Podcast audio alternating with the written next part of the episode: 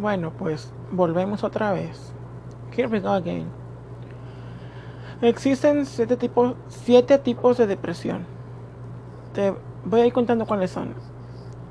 El primero es episodio depresivo. Es el tipo más común y típico de depresión. Es el episodio depresivo. Un episodio depresivo puede empezar rápidamente en algunos días, más lentamente durante unas semanas, y suele tener una duración de varias semanas o meses. Algunos de los síntomas depresivos deben de estar presentes de manera continua, al menos durante dos semanas, para poder hablar de un episodio depresivo. La mayoría de las, la mayoría de las personas que experimentan un episodio depresivo tendrán más episodios a lo largo de su vida. Este riesgo de recurrencia puede reducirse con tratamiento apropiado. Segundo, trastorno depresivo recurrente. Cuando hay una recurrencia de un episodio depresivo, hablamos de trastorno depresivo recurrente. Tercero, distimia.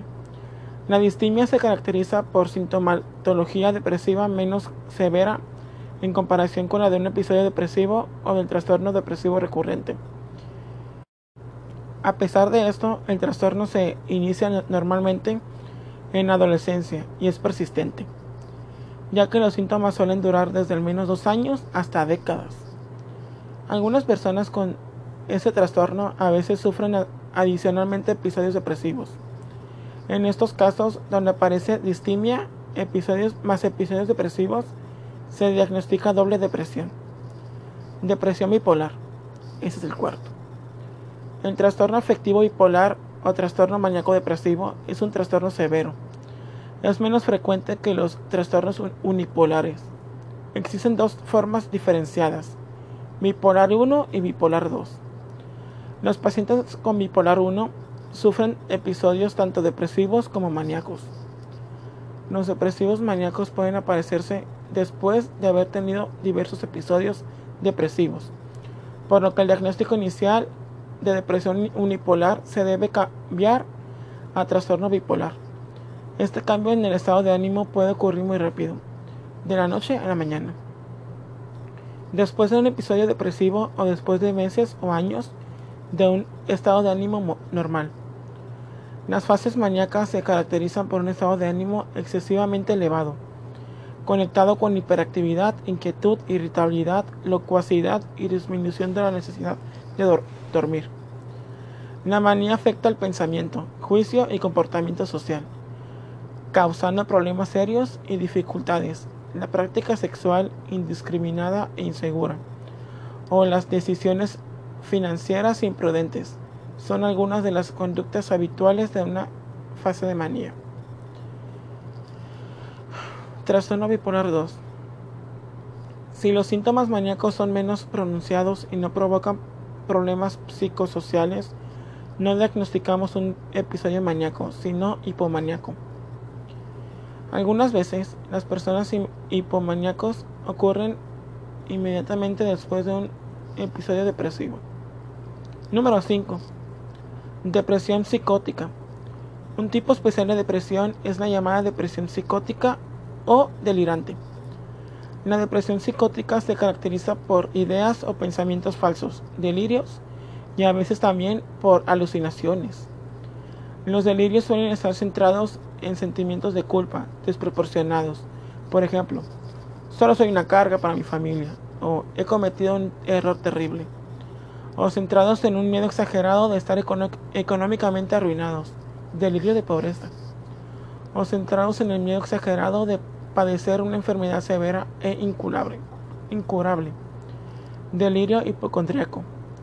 Los delirios suelen estar presentes aunque haya evidencias de lo contrario, por ejemplo, disponer dinero suficiente. Los pacientes con depresión psicótica casi siempre necesitan ingresar en una unidad de psiquiatría debido a la severidad de ese trastorno y el alto riesgo de suicidio. La depresión psicótica puede aparecer tanto en depresión unipolar como bipolar. Y la sexta es depresión atípica. Los pacientes con este tipo de depresión tienen los mismos síntomas depresivos que los pacientes con depresión típica, con, dos excepciones. Mientras que los pacientes con depresión típica experimentan una falta de apetito, a menudo seguida de una pérdida de peso. Y dificultades para dormir, los pacientes con depresión atípica muestran un incremento del apetito y la ingestión de alimentos, incremento de la necesidad de dormir. Este tipo de depresión puede ocurrir tanto en la depresión unipolar como en la bipolar. Ya, sé que dije última, pero me faltó uno. 7. Trastorno afectivo estacional. Los pacientes con trastorno depresivo estacional, SAT por sus siglas en inglés, muestran los síntomas atípicos descritos en la descripción atípica y además los sufren solamente durante una cierta estación del año. En la mayoría de los casos, otoño o invierno, normalmente cuando las fases depresivas acaban. La persona suele volver a su estado anímico y funcionamiento normal. Eso sería todo. Ah, como ya saben, la depresión es algo muy... Pues ahora sé que muy... Híjole, ¿no? Hay que estar atentos. Todos. Y para, por último, para irme, cito lo siguiente. La vida es como una montaña rusa. Vívela, sé feliz, disfruta de la vida. Abril Lavigne.